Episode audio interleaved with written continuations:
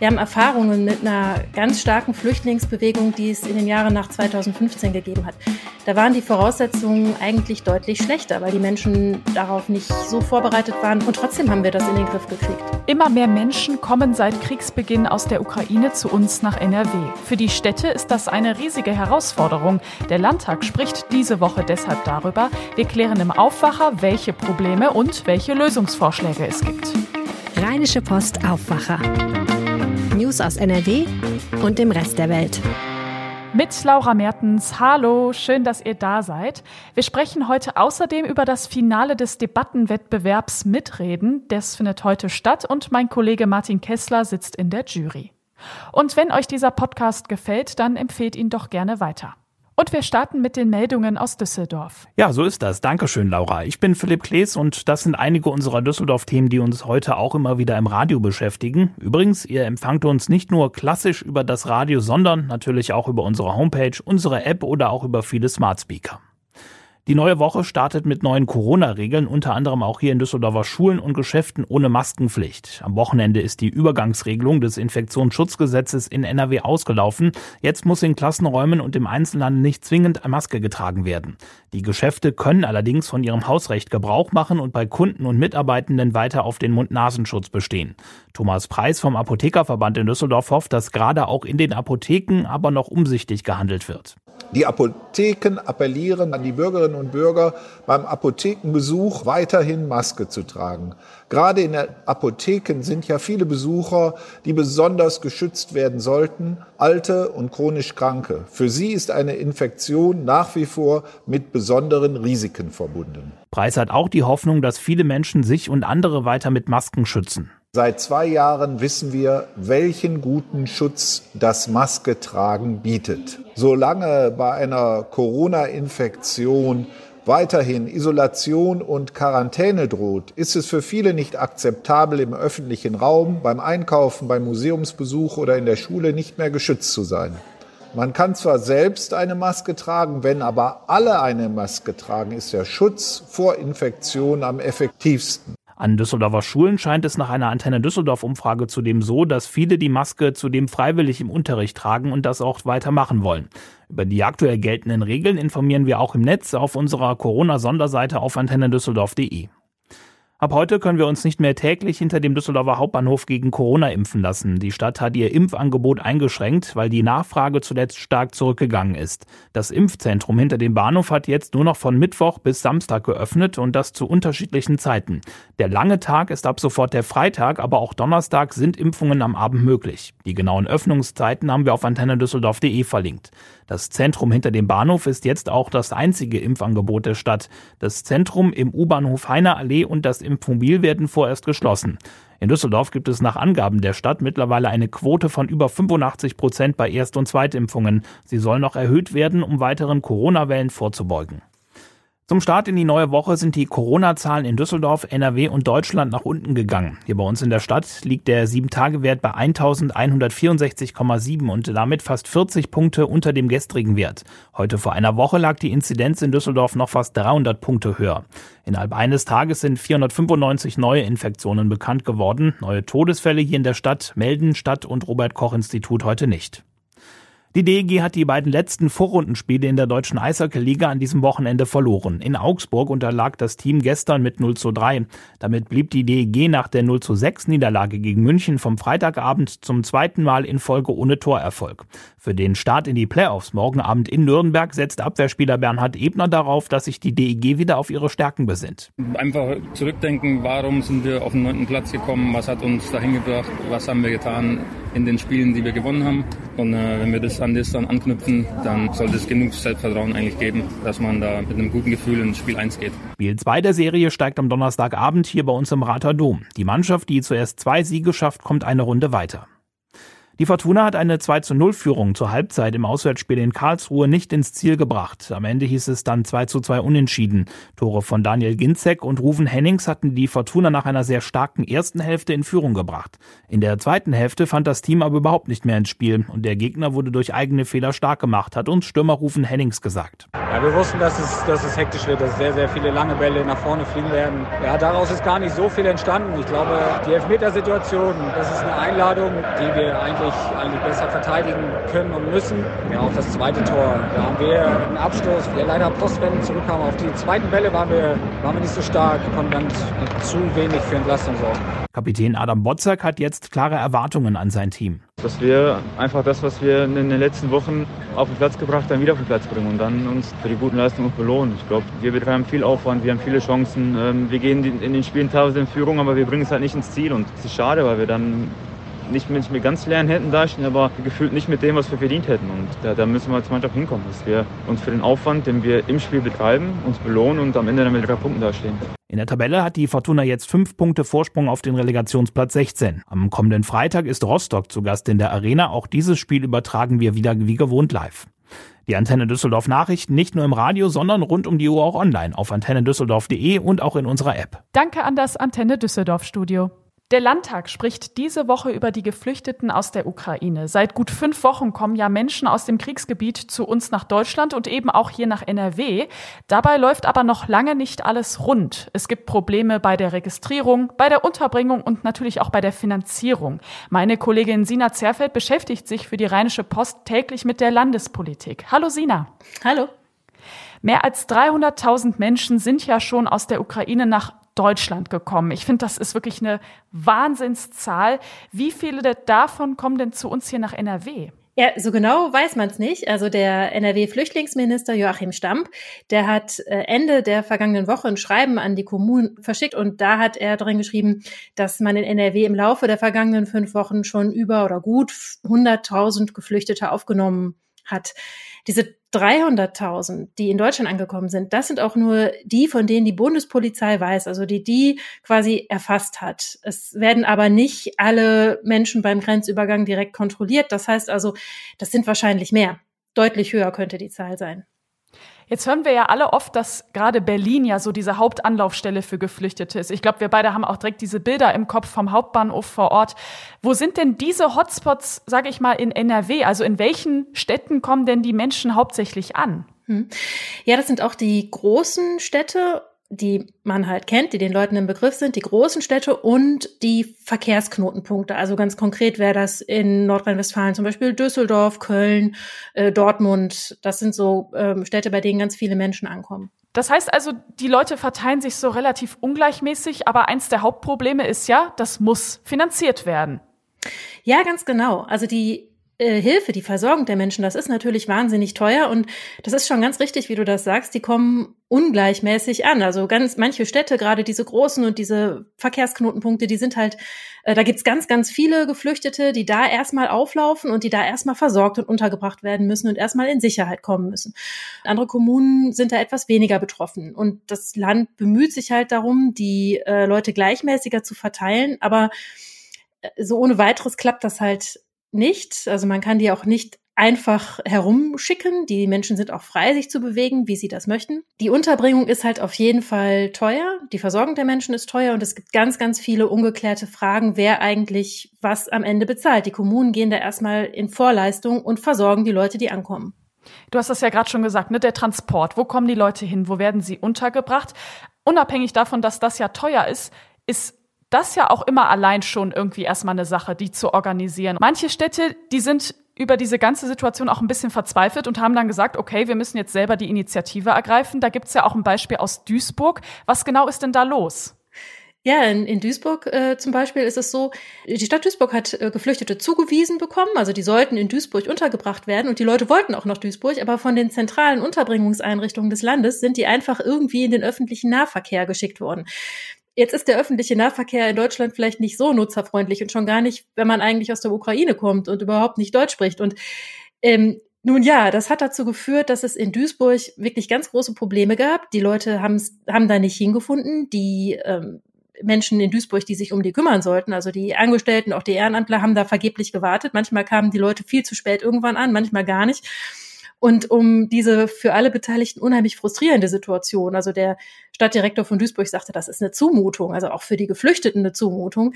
Um diese für alle Beteiligten sehr frustrierende Situation zu lösen, sind die jetzt hingegangen, haben gesagt, so, wir schicken jetzt selber Busse, wenn wir erfahren, welche Menschen uns zugewiesen werden sollen, dann schicken wir da Busse hin und dann holen wir die Leute ab. Kostet natürlich Geld, ist aufwendig, aber ist dann für die Menschen und für die Organisation halt das Beste. Und ich behaupte mal, ähm, das ist halt ein Beispiel, aber was ähnliches werden viele Städte kennen, dass die selber sich Lösungen suchen müssen, weil es eben keine Lösungswege gibt, die ihnen schon vorgezeichnet sind und dann irgendwie schauen müssen, sei es bei der Unterbringung von Menschen, sei es bei der Versorgung, Registrierung da werden viele Städte aufs Improvisieren angewiesen sein und auf Eigeninitiative und Fantasie. Und die sind natürlich zu Recht dann auch nicht so wirklich glücklich darüber. Deswegen sagt ja jetzt der Landtag, okay, alles klar, diese Woche sprechen wir mal über das Thema. Welche Forderungen gibt es denn ganz konkret an die Landesregierung? Es gibt zahlreiche Forderungen. Ähm, einen ganz umfangreichen Antrag hat die SPD vorgelegt. Also die SPD ist ja in der Opposition. Die Landesregierung ist CDU geführt und die FDP ist in der Landesregierung und die SPD ist in der Opposition und die haben einen ganz ausführlichen Antrag vorgelegt, was sie alles von dem Land erwarten und Vorschläge auch vorgelegt, was man tun sollte. Das geht von einer klaren Zusage von Kostenübernahmen über die Versorgung von minderjährigen Flüchtlingen. Es geht darum, dass man runde Tische einrichten soll, um die, ähm, um Akteure zu vernetzen, um Geflüchtete vor Gewalt und Ausbeutung zu schützen. Wir wissen ja, dass es solche Fälle gibt, in denen Menschen diesen Geflüchteten auflauern und die ausnutzen wollen, ähm, um die ehrenamtliche Arbeit zu koordinieren, um Perspektiven auf dem Arbeitsmarkt zu schaffen und auch um auf ganz praktische Probleme zu reagieren. Also zum Beispiel der SPD-Fraktionschef Thomas Kutschaty, der sagt, wir müssen mal sehen, dass es praktische Probleme gibt, wie zum Beispiel Matratzen oder Wohncontainer. Das ist alles wahnsinnig teuer geworden, weil jetzt eben so eine hohe Nachfrage ist. Und da sagt, da sind die Kommunen äh, einfach überfordert mit, dafür alles in Vorleistung zu gehen. Das Land sollte das zentral anschaffen und dann eben an die Kommunen weiterreichen. Ich finde das immer persönlich so ein bisschen schwammig, wenn jetzt irgendwie die, der Landtag so dahergeht und sagt, ja, wir sprechen drüber. Ich frage mich immer, was genau passiert denn eigentlich? Also wird jetzt wirklich konkret was beschlossen oder geht es da auch erstmal um so eine Bestandsaufnahme oder was können wir denn erwarten, was dann passiert? Dass jetzt direkt im Landtag beschlossen wird, dieser und jene runde Tisch wird jetzt eingerichtet, das ist jetzt nicht zu erwarten. Es wird aber auf jeden Fall darüber debattiert und man wird sich eine Meinung bilden, was man braucht, um dieser Flüchtlingssituation vernünftig zu begegnen oder um gut damit zurechtzukommen. Was auf jeden Fall passieren soll, der Bund und die Länder werden sich darauf verständigen, wie bestimmte Finanzierungsfragen gelöst werden sollen. Und die Landesregierung sagt, sobald das passiert ist, können wir den Städten konkrete Zusagen machen. Und dann wissen wir ganz konkret, welche Bedarfe es gibt und wie wir das erfüllen können und ähm, wie viel Geld wir dafür locker machen müssen. Mhm. Also klar ist auf jeden Fall, irgendwie müssen Lösungen her. Ich meine, es sind jetzt gut 100.000 Menschen, hast du gesagt, und es werden ja mehr so wie du das jetzt beschrieben hast, klar, der Landtag spricht drüber, aber das heißt eben auch nicht, dass von heute auf morgen direkt zehn Sachen umgesetzt werden. Was glaubst du denn so perspektivisch? Wie geht das jetzt weiter? Also ganz platt gesagt, kriegen wir das jetzt in den Griff oder kommen am Ende irgendwie immer mehr Menschen und die Probleme werden immer größer für die Kommunen? Und das ist ja dann eben auch für die Menschen total belastend, die hier ja auch nur Hilfe und Schutz suchen. Meine persönliche Meinung, ja sicher kriegen wir das in den Griff. Also zum einen ist es so, die Kommunen haben ganz, ganz viele Probleme schon gelöst und auch das Land hat schon viel getan, um Probleme zu lösen. Also wenn man jetzt äh, sich anhört, über was die Kommunen klagen, dann sagen die auch, also der Städtetag hat das gesagt und auch die Stadt Duisburg hat das gesagt. Die sagen, wir erkennen an, dass das Land versucht, das besser mit uns zu organisieren und das funktioniert auch, aber wir sehen halt noch diese und jene Probleme und vor allem haben wir Probleme wegen des Geldes, dass wir da eben unsicher sind, ob wir auf unseren Kosten nicht doch sitzen bleiben. Aber ganz viel ist schon auf dem Weg, dass man Lösungen findet. Das ist halt eine Ausnahmesituation in unserer Welt. Da ist ein Krieg in der Ukraine. Wir haben Erfahrungen mit einer ganz starken Flüchtlingsbewegung, die es in den Jahren nach 2015 gegeben hat. Da waren die Voraussetzungen eigentlich deutlich schlechter, weil die Menschen darauf nicht so vorbereitet waren, weil wir da weniger Erfahrungen mit hatten. Und trotzdem haben wir das in den Griff gekriegt. Und ich glaube, es gibt wirklich Dinge, die können unsere Gesellschaft wirklich erschüttern, die mit diesem Krieg zusammenhängen. Das kann eine militärische Eskalation sein, das kann Ähm, das können wirtschaftliche Verwerfungen sein, die da auf uns zukommen. Aber die Flüchtlingsbewegungen, die werden das nicht sein. Da haben wir schon gelernt und natürlich kriegen wir das in den Griff. Da erlebe ich auch alle beteiligten Akteure, sowohl auf Seiten der Städte als auch auf Seiten der Politik und auch wenn es da unterschiedliche Vorstellungen gibt bei den unterschiedlichen Parteien. Ich erlebe da einfach alle so sehr willens, diese Problematiken zu lösen, die es da gibt, im Sinne der Menschen und in einem humanitären Sinne, dass ich da überhaupt keinen Zweifel habe, das wird es nicht sein, woran wir scheitern. Transport, Verteilung, Unterbringung und natürlich nicht zuletzt die Finanzierung. All das muss jetzt langsam geklärt werden. Immer mehr Menschen kommen aus dem Kriegsgebiet zu uns. Der Landtag will deshalb diese Woche darüber sprechen. Die Infos dazu hatte meine Kollegin Sina Zerfeld. Danke dir. Danke ebenfalls. Und weitere Stimmen von den Parteien und dem Städtetag lest ihr auch im Artikel dazu und den habe ich euch in den Shownotes verlinkt. Und wir kommen zum zweiten Thema. Wenn unsere Politiker in Berlin im Bundestag am Rednerpult stehen, dann fliegen manchmal echt die Fetzen. Die Debattenkultur ist aber vor allem ein Ausdruck unserer Demokratie. Im Düsseldorfer Landtag geht heute der Debattenwettbewerb Mitreden von Evonik und der Rheinischen Post zu Ende. In den vergangenen Wochen haben diskussionsfreudige Schülerinnen und Schüler aus NRW miteinander über aktuelle Themen diskutiert. Wer den Wettbewerb gewinnt, entscheidet unter anderem mein Kollege Martin Kessler, Politikchef bei der Rheinischen Post. Martin, du sitzt in der Jury für den Debattenwettbewerb und hast die jungen Erwachsenen in den vergangenen Wochen beim Streiten und Debattieren beobachtet. Wie ist denn dein Eindruck von ihnen? Junge Erwachsene, manche sind auch noch nicht ganz volljährig. Auf jeden Fall war der Eindruck ähm, sehr gut. Ich war, muss ich wirklich sagen, überrascht, über, sowohl über das Niveau der Diskussionen, die, die Schülerinnen und Schüler haben sich sehr, sehr gut vorbereitet, als auch über das Engagement und die Begeisterung, mit der die Jugendlichen bei der Sache waren. Um welche Themen ging es denn da eigentlich? In der ersten Runde ging es ja, ähm, äh, das sollte eine Art Vorausscheidung für das Finale sein. Die vier besten Schulen sollten sich ähm, qualifizieren. Und wir haben bewusst gesagt, ähm, die Schulen aus dem Verbreitungsgebiet, insgesamt zwölf haben sich beteiligt. Bei acht Schulen sind wir dann tatsächlich hingegangen und haben einen Wettbewerb gemacht, ging vor allem um lokalpolitische Themen. Da war einmal der Yachthafen, neuer Yachthafen in Monheim oder ein Bebauungsgebiet in Ratingen oder ganz wichtig auch das Rheinische Revier, die Braunkohlekraftwerke ähm, in Grevenbruch. Das war natürlich ein wichtiges Thema, aber auch andere Themen wie zum Beispiel das schöne Thema Gendern. Äh, soll man das tun, soll man das nicht tun oder ist der Religionsunterricht noch zeitgemäß? Also wir hatten schon eine gute Mischung, aber die lokalpolitischen Themen haben ähm, klar Vorrang gehabt. Heute ist ja das Finale in Düsseldorf. Wie genau läuft das denn ab? Ja, das wird ähm, einige Stunden ähm, dauern. Wir sind im Fraktionssaal der CDU. Das hat aber nichts äh, zu sagen. Das war eben der einzige große Saal im Landtag, der frei war.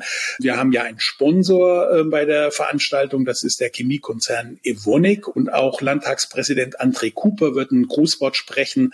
Dann wird ähm, Herr Kuhlmann, der Chef von Evonik, ein bisschen was äh, ähm, sagen, so zum Thema Zeitenwende. Und dann sind die Schülerinnen und Schüler gefragt. Dann gibt es das Halbfinale. Da werden dann je, ein Team aus je zwei pro Schule gegeneinander antreten. Und das erste Thema heißt, sollen wir, sollen die Bürgerinnen und Bürger für das Klima auf Konsum verzichten? Und dann gibt es ein Pro-Team und ein Kontra-Team.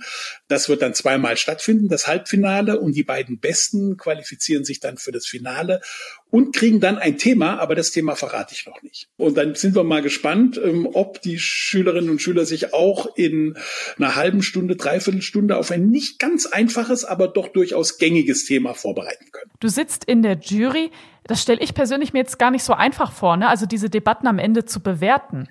Ja, wir haben Jurybogen, wo mehrere Punkte drin sind, eben das Niveau der Diskussion, die, die Schlagfertigkeit, die, die Präsentation, das Engagement. Das bewerten wir nach Punkten und dann werden wir natürlich auch einfach drüber reden und dann sagen, hm, ich glaube, es ist die eine Schule oder die andere Schule. Da ist natürlich auch ein gewisse subjektive Elemente. Dann wünsche ich dir heute viel Spaß im Landtag und natürlich ein gutes Händchen bei der Juryauswertung. Ja, danke. Werden wir sicherlich haben. Und diese Meldungen könnten heute noch wichtig werden. Heute fällt die Maske in den Schulen in NRW aber auch im Einzelhandel. Diese Lockerung ist umstritten. Ein freiwilliges Tragen der Maske ist weiterhin erlaubt. Alle aktuellen Infos rund um Corona gibt's jederzeit auf RP Online. Der NRW-Verfassungsgerichtshof entscheidet heute über die Kosten für das Prostituiertenschutzgesetz. Einige Kommunen hatten geklagt. Das Gesetz gilt seit 2017.